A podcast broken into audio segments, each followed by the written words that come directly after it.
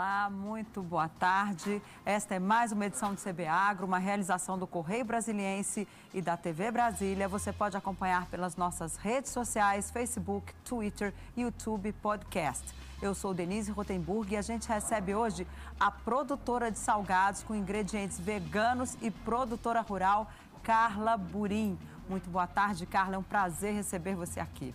Boa tarde. Muito bem-vinda ao CB Agro. Como a mulher vem se empenhando no seu papel frente ao empreendedorismo, perdão, do agronegócio? Porque a gente vê que começar ali é muito difícil, né? Conta um pouquinho da sua história pra gente. Bom, Denise, esse é um mundo bem masculino, né? E tem sido um desafio como mulher é, tomar a frente de um, de um negócio. Nós começamos, eu venho de uma família de produtores rurais, do agronegócio, produtores de soja, de milho, nada orgânico.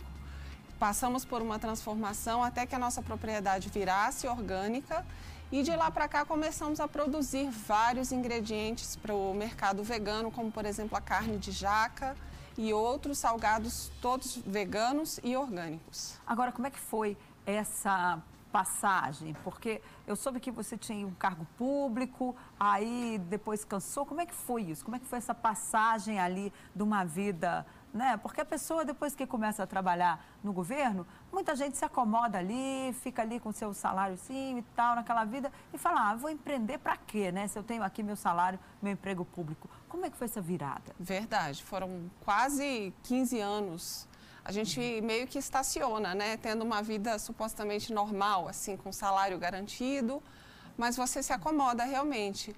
É, foi uma virada porque eu vi que eu precisava me dedicar ajudar meu pai, que era quem tocava a nossa propriedade, eu precisava ajudar meu pai precisava sair da zona de conforto. Quando eu tomei essa decisão, é, decidi largar tudo que eu tinha para trás e empreender mesmo nesse, nesse mundo do agronegócio. Comecei a ver é, que o orgânico poderia ser uma oportunidade, já que a gente estava meio que saturado, a nossa propriedade é muito pequena e quando você tem uma área pequena, você não consegue produzir em grande escala. Então, muitas vezes a produção orgânica é a salvação do pequeno produtor. E foi aí que a gente entrou.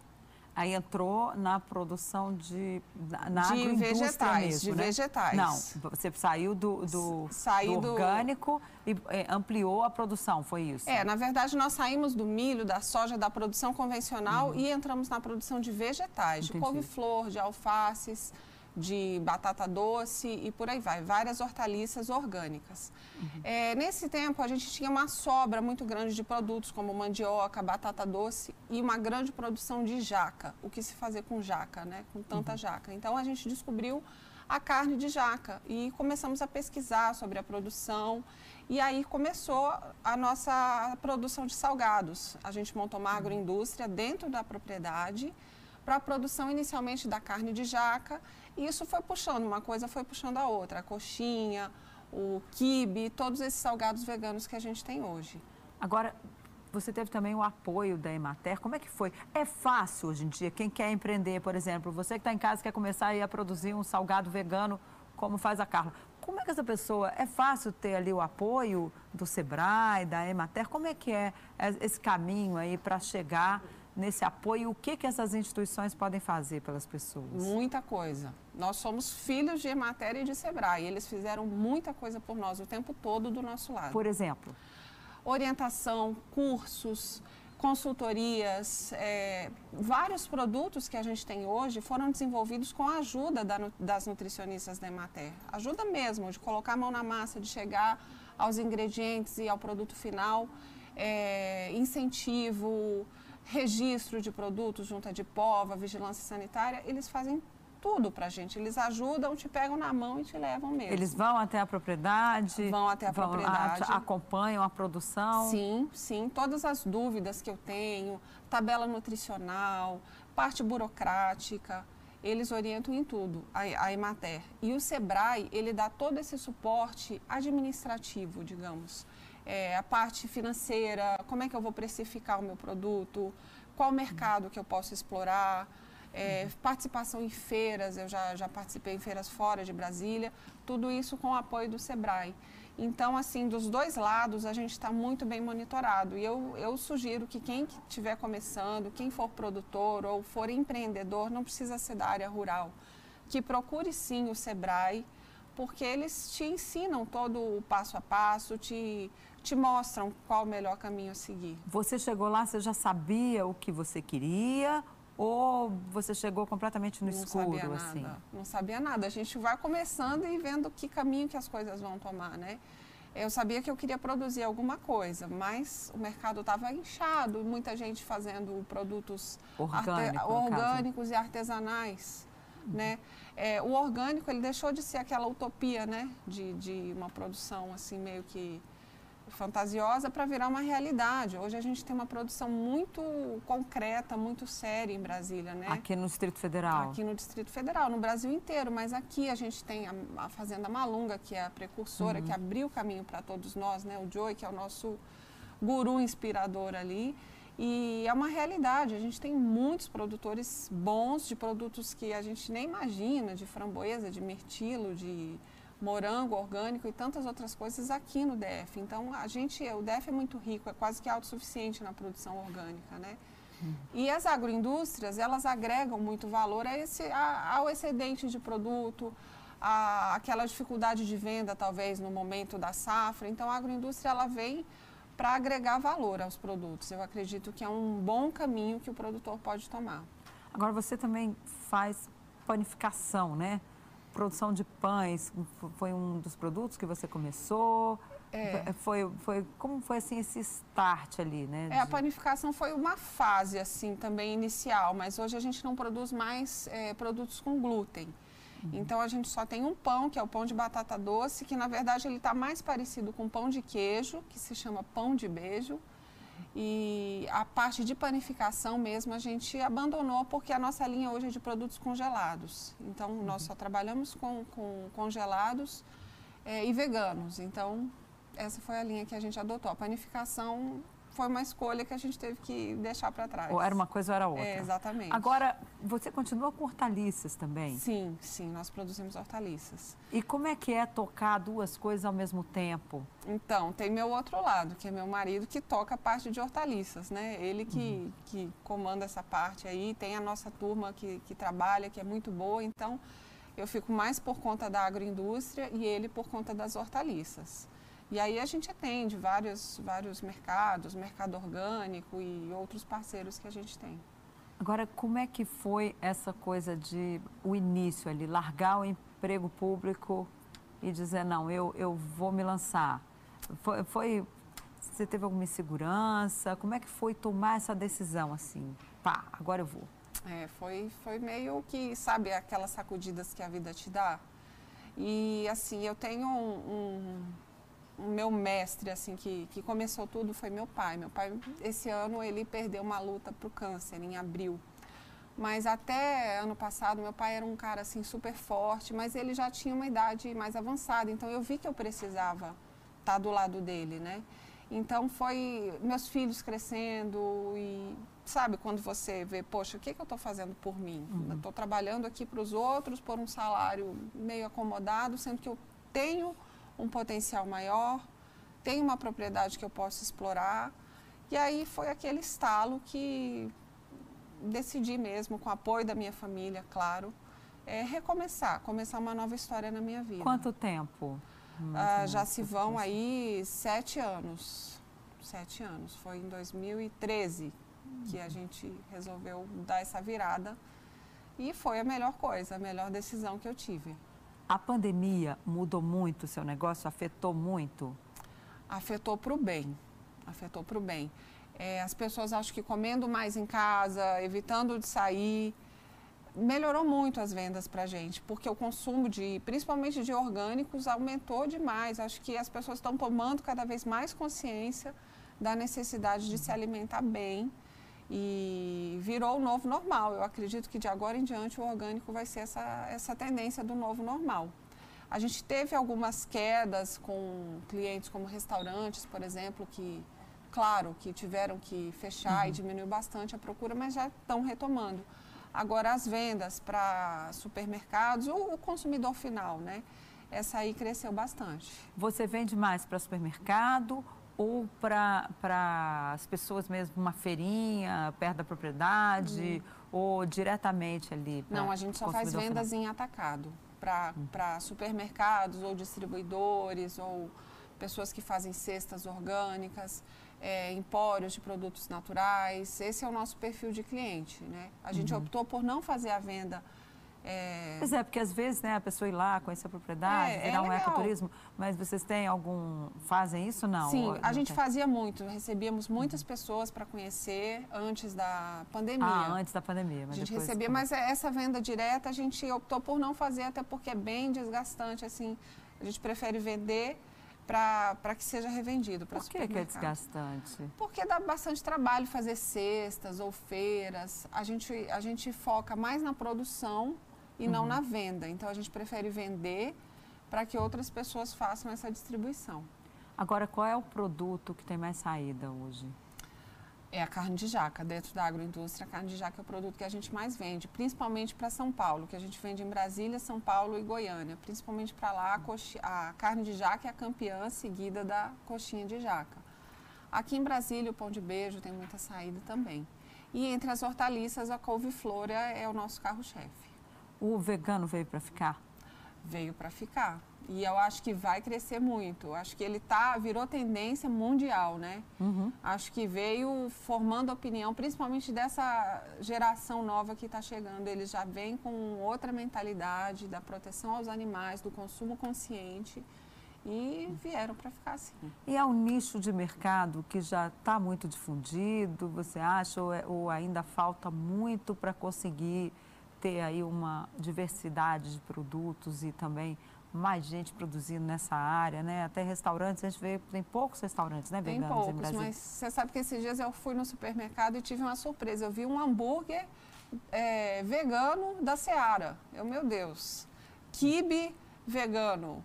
Então, assim, você vê que empresas grandes já estão adotando essa linha, né? É, o vegano que a gente fala, o vegano mais consciente, ele procura consumir de empresas que não têm essa outra linha de produtos com carne. Então, é, vai muito da, da, da, consciência de cada um. Muita gente prefere por optar, é, consumir de uma empresa 100% vegana, mas tem gente que vai consumir da Seara ou de outros que lançarem. Então, é, acredito que as empresas vão cada vez mais investir nesse segmento, sim, porque uhum. as pessoas são conscientes e uma vez que eles tomam essa decisão de deixar de consumir carne, dificilmente se volta atrás. Quando você toma essa consciência, dificilmente você consegue consumir de novo. Então, acho que o mercado só tende a crescer. Agora, com os grandes entrando, né, geralmente o preço costuma ter aí uma, né, uma balançar um pouco, porque eles entram, eles são grandes empresas, né, uhum. no caso da Seara mesmo, que a gente uhum. já você citou. É, isso modificou o preço? Foi, é um desafio grande para vocês aí concorrer com esses grandes? Então, ainda não senti é, o impacto do, do, dessa concorrência, mas eu sei que ele vai chegar. Eu sei que vai chegar. Como nós trabalhamos com ingredientes produzidos dentro da, da nossa propriedade, ou então de, de produtores também orgânicos, a gente consegue manter uma linha de preço é, bem, bem fixa e bem justa, né? A gente ainda não, não precisou mexer nisso porque não, não atrapalhou, mas eu estou me preparando para esse momento. Eu acho que vai cada vez mais chegar essa concorrência das grandes empresas, sim. Aí vai ter que baixar o preço? Talvez, Você talvez, acha? mas a gente tenta praticar um preço justo e é o que eu tinha falado do consumidor consciente. Muitas uhum. vezes ele prefere pagar um pouquinho mais caro por um produto onde que sabe a sua origem, sabe a procedência, a forma como ele é produzido e a garantia de que é um produto 100% vegano, porque não adianta você falar que é não ter ingredientes de origem animal se lá atrás você tem animais envolvidos na produção ou testes eh, ou algum produto seu que é testado em animais, são vários fatores envolvidos para que um produto seja declarado realmente vegano. Então, é, acho que tem muita água para passar debaixo dessa ponte, porque é, o consumo vegano ele é bem exigente, o consumidor vegano é bem exigente. Mas com a crise econômica, a gente não corre o risco aí de, dos preços, porque esses produtos geralmente eles são mais caros né, do que os produtos você encontra lá na, uhum. naquela seção normal, digamos assim, do, do supermercado. Uhum. Uhum. Não corre um risco aí desses produtos acabarem do consumidor até por falta de recursos, porque a gente está aí passando por uma crise econômica. Uhum. É, acabar, enfim, deixando o produto vegano de lado, indo para o outro por uma questão do preço, você acha que nós já passamos dessa fase? Eu não acredito que isso venha acontecer, porque exatamente por causa dessa consciência. É uma troca, né? É uma troca. É muito mais barato você consumir vegetal do que consumir produto animal. Uhum. Então, é uma troca é, justa, eu digo assim, economicamente falando. É, eu acredito que as pessoas estão preparadas para que isso não venha afetar financeiramente. Agora, é, a gente tem também, dentro dessa, desses problemas que a economia brasileira atravessa nesse momento, a gente tem essa questão da, da dificuldade né, do consumidor em, em ter, ele começa a ver, poxa, tem muito pesticida, tem muita uhum. coisa. É, e também ele fica com medo, né? De, de as pessoas estão com medo de doenças uhum. e também tem ali a questão do, do preço. Como é que é, vem tudo explicadinho, direitinho? Como é que vocês fazem com relação aos fertilizantes, por uhum, exemplo? Uhum. É, uma coisa muito importante dentro da produção orgânica, seja ela agroindústria ou in natura, é a rastreabilidade. Então, para que você seja declarado um produtor orgânico e certificado como orgânico, tudo isso precisa ser bem rastreado. Então, a gente garante, para que um produtor tenha aquele selinho, ele uhum. tem que uhum. passar por vários requisitos. Então, é, sem dúvida que é uma garantia de que, o, que ele está comprando algo realmente sem, sem pesticidas, sem fertilizantes químicos. É, ser orgânico é muito mais do que isso, né? do que só não usar veneno, é muito mais. Tem toda um, uma rede sustentável por trás. Então, para que hoje alguém diga eu sou orgânico e comprove através de um selo, é, tenha certeza de que há uma fiscalização muito rigorosa. Aqui em Brasília, a gente tem um dos poucos sindicatos orgânicos do Brasil, se não me engano, são dois ou três. Então, essa troca de informações, de, de conhecimento entre os produtores é muito rica. E isso é muito importante. Isso faz com que a gente vá melhorando a nossa produção cada uhum. vez mais, fabricando os próprios adubos, é, fabricando os próprios defensivos, fazendo o consórcio, o consórcio de plantas para que uma afaste a praga de outra. Então, é muito diversificada essa, essa forma de combate às pragas. É, a quantos, gente tem várias Quantos produtores orgânicos tem em Brasília hoje, no, no, na região aqui Olha, pelo sindicato, se eu não me engano, a gente está aí em torno de uns 300, pelo sindicato orgânico, ou mais, eu posso estar bem enganada hum. com esse número. Mas, além do sindicato orgânico, você tem o IBD e outras certificadoras. Nós somos... É, é, perdão nós somos vinculados ao sindicato orgânico. Por lá, uhum. eu acredito que nós temos essa faixa, mas é, tem muita gente em Brasília. Eu acho que a gente pode fechar aí de, por baixo, uns 500 produtores. Ok, nós vamos um minutinho. A gente volta mais com o CB Agro, que hoje recebe a produtora orgânica Carla Burim. Voltamos em um minuto.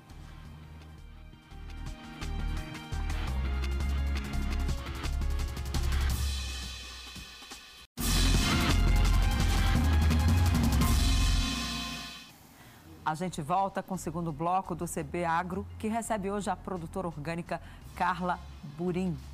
Carla, a gente estava falando aqui antes da, dos produtos, né, de como eles chegam aos supermercados. Mas uma área muito importante, você disse para mim que durante a pandemia teve um crescimento aí desse consumo. Isso, como é que está a questão de renda e emprego né, nesse setor? Porque o país está aí com mais de 12 milhões de desempregados. Aqui no DF esse número também é alto, né? Há muita preocupação, especialmente nesse setor aí de restaurantes. Ainda tem vaga nesse, nesse setor de orgânicos? Tem, Denise. É, a gente está indo na contramão da crise. Nós contratamos contratamos um, um, funcionário. A gente tem uma Olha, realidade que notícia boa. Mais um é melhor que nada. É melhor do que nada. Então, a gente espera ainda contratar vários outros pela frente. É, tem vaga, tem mercado, sim. é, como a gente estava falando sobre Brasília, o consumidor de Brasília é muito consciente, né? Não precisa ser uhum. vegano para ser consumidor consciente, basta você querer ter uma, uma alimentação saudável é, uhum. e cooperar com o meio ambiente que você vai uhum. acabar optando pelo orgânico, né? E Brasília tem essa característica das pessoas terem um poder aquisitivo maior e acabar consumindo mais. É, muita gente que, que era produtor convencional está migrando para o orgânico, exatamente porque viu essa oportunidade e, consequentemente, acaba gerando emprego. É, eu penso que, que o DF ainda até o final do ano tem muito a crescer, tem muitas vagas de emprego a oferecer. Por quê? Até porque a gente está saindo de um período frio, seca, uhum. entre safra, e a gente está entrando no período da chuva. É, é onde você vai plantar é, vai ter mais colheita, principalmente as frutíferas agora estão chegando. Então, eu acredito que nesses três meses que faltam para terminar o ano, a gente ainda vai conseguir gerar mais emprego aqui em Brasília. Aí você falou que o DF pode chegar, inclusive, a ser autossuficiente nesse setor de orgânicos. Falta muito? Acho que não. Eu acho que não porque tem muita gente produzindo, como eu te falei, tem, o pessoal está virando, tá virando a página aqui, está deixando de ser, uhum. de ser, convencional e mudando para o orgânico. Agora não é só por dinheiro.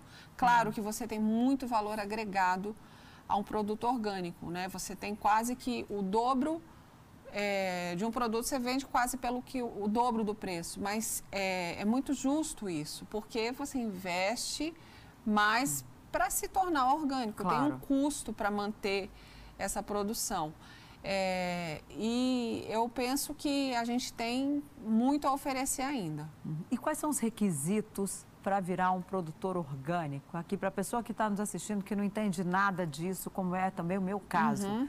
Como é que, quais são esses requisitos hoje? Bom, você tem que ter uma propriedade produtiva, uhum. né? É, o importante é que você faça barreiras naturais, a gente sempre observa isso, que não haja é, contato com ambientes externos, de, de, se seu vizinho produzir, você precisa estar cercado de barreiras naturais. Enche de árvore, faz um muro de bananeira, de outras, flor do mel, que é uma coisa que tem muito aqui em Brasília. Então, fecha a sua área com barreiras naturais. E aí, o próximo passo que a gente sugere é que procure o sindicato orgânico para se sindicalizar e aí sim receber todas as orientações possíveis para que rumo tomar, qual produção está mais atraente hoje no mercado, esse tipo de coisa. A troca de experiência entre produtores, uhum. ela é tão rica quanto aquela orientação que a gente recebe lá da Emater ou do Sebrae. É muito importante, porque você está tendo a vivência do dia a dia de como se tornar, quais são as dificuldades, quais são as pragas encontradas. Mas eu acho que esse é um caminho muito importante. Se, se você é produtor ou produtor convencional e não sabe que rumo tomar, pensa, considere se tornar um produtor orgânico. Pois é, porque a gente vê muita gente aí, né, que fala, poxa vida, eu quero mudar a minha propriedade, às vezes tem lá uma pequena propriedade, deseja mudar, mas não sabe como fazer, né? Essa questão de procurar o sindicato pode ser uma saída. E a agricultura familiar, que é outro tema também que começa a crescer muito, é muito importante, especialmente aqui no Distrito Federal, né, para abastecimento uhum. até do nosso quadradinho, né, digamos uhum. assim. Bom, é, a gente, minha família vive disso, né? Eu cresci vivendo da, da agricultura e hoje a gente vive. É, a agricultura familiar está é, tá muito atrelada à produção orgânica e à produção de hortaliças em geral aqui no DF, né? Ela coloca realmente a comida na mesa do, do, brasiliense. É do produtor familiar que vem a nossa comida, a nossa salada, o nosso tomate, o, a nossa alface de todo dia. Ela está sustentando aí diversas famílias da, da área rural em Brasília, porque quando se fala no DF, a gente só visualiza a esplanada dos ministérios, né? É, e Brasília, não é isso, né? não né? é, Brasília é muito mais é muito que isso, mais né? do que isso, sem dúvida, sem dúvida. É, a gente, os, os pequenos produtores, nós pequenos, a gente traz essa comida do dia a dia aqui dentro do DF. Você vê a produção farta de morango que se tem em Braslândia, uhum. Planaltina, Sobradinho, que é a minha cidade. A gente tem uma área rural ali enorme e totalmente autossuficiente quase, né? A gente atende muito é, o DF e fora do DF. A gente manda é. para Goiânia. É, eu, eu, queria até saber como é que foi esse negócio de começar a exportar para São Paulo, né? Porque é, de mandar para outros estados. Como é que está isso? Pois é. Como é que foi essa, essa descoberta aí dos paulistas, né? Que são tão exigentes ali com a produção e tão orgulhosos da própria produção começar a levar produto do pois Distrito é, Federal? Para a gente também foi assim uma surpresa. E olha que partiu de lá, foi de lá que, que veio a procura, né? A gente nem esperava e está funcionando. Para São Paulo a gente só manda os congelados. Para Goiânia que a gente manda ainda hortaliças e congelados. E São Paulo também. é São Paulo capital ou São Paulo São Paulo capital e cidades ali Pinheiros e outras mais próximas, né? Mas a gente vai tem uma via é, com transportadora que leva os produtos e está super bem aceito lá. Está sendo uma surpresa, porque exatamente por isso, eles pensam uhum. em Brasília como aquela coisa... É, pois é, nossa, você é de Brasília, né? As pessoas ficam até é, assim meio... as pessoas me procuram, nossa, eu não sabia que Brasília tinha produção de veganos e tal. E eles são super exigentes, como você falou. E, assim, principalmente os, o, a carne de jaca é, eles não conheciam, muita gente não hum. conhecia e estão assim adorando, está sendo muito bem aceito. Esse ano, a gente até agora já produziu 3 toneladas. 3 toneladas de carne este de jaca. ano? Esse ano, na nossa mini agroindústria. A gente espera chegar até 5 no final do ano. Vamos ver se. Agora está começando a safra da jaca, né? Então, assim, está sendo super positiva a aceitação de São Paulo e queríamos mandar para outras cidades. A gente tem muito problema com logística ainda. Por quê? tudo vem para Brasília, nada sai daqui. Ah. Pra você ter uma ideia, tem uma transportadora com, Só uma que faz, que faz caminho, esse mas, caminho inverso. Mas não tem essa coisa, os caminhoneiros reclamam tanto que eles chegam, é, vêm para cá cheios e saem vazios, né? Eles é. reclamam muito no Nordeste, então eles reclamavam muito, diziam, ah, mas a gente vai para lá, até a questão do preço, uhum. do frete, teve uma polêmica muito grande por causa disso, porque eles subiam cheios e desciam vazios, né? Verdade. Então eles ficavam reclamando. Mas isso não dá para fazer essa Bom, a gente tem uma aí? especificidade que é o produto congelado. Então ele tem que ser um caminhão frigorífico, uhum. né? Aqui tem uma transportadora que faz isso ou então uma outra onde eu teria que levar 20 toneladas. A gente ainda não tem essa capacidade. Mas, Mas, até por estar perto do poder público, não dá para tentar aí negociar com ou procurar? Você já procurou, por exemplo? Sei lá, Ministério da Agricultura, Ministério da Infraestrutura ou o próprio GDF para ver se dá uma ajuda Olha, aí nessa questão é de transportar? É uma ideia. Ainda não, for, ainda não houve ainda essa, não, esse contato? não houve esse contato. Não houve esse contato, até porque a gente tem uma boa parceria com essa transportadora que faz Brasília-São Paulo. Ontem mesmo a gente uhum. despachou mercadoria. E para Goiânia? Goiânia é mais fácil, né? É, Goiânia é Aqui é mais fácil. Lado. Goiânia tem, é mais fácil. Muito, é. muito é, muita dificuldade é. de transporte para lá, né? Não, não, não tem. Goiânia a gente tem uma parceria boa também, mas tem toda essa, essa engrenagem aí, que são os caminhoneiros, as transportadoras e, enfim, toda essa engrenagem tem que estar tá funcionando bem. Né? Agora você pensa em expandir mais para outros estados? Já tem outra procura, mais procura? Temos, temos procura na região sul, é, Rio de Janeiro, Belo Horizonte. A gente está ainda é, meio que é, parado por conta dessa logística, de caminhões que façam esse frete para que não chegue muito caro na mão do consumidor final, né? Tem um custo um pouco elevado essa, esse transporte, claro. essa distribuição. Então a gente tem que pensar que ele não pode chegar muito caro lá. Mas eu te digo que falta. Falta empresa para fazer essa logística aí de Brasília para fora, não de fora para Brasília, porque uhum. é, não, não se tem essa tradição de produção aqui, né? Está começando. Então, falta essa ó, possibilidade de escoar de Brasília para outras regiões. Ou seja, sim. então é mais uma área aí de empreendedorismo que pode, que pode abrir para quem estiver interessado. Olha aí, ó, você que está assistindo, não sabe o que fazer da vida, tem gente precisando de transporte de mercadoria aqui no DF, da nossa produção local.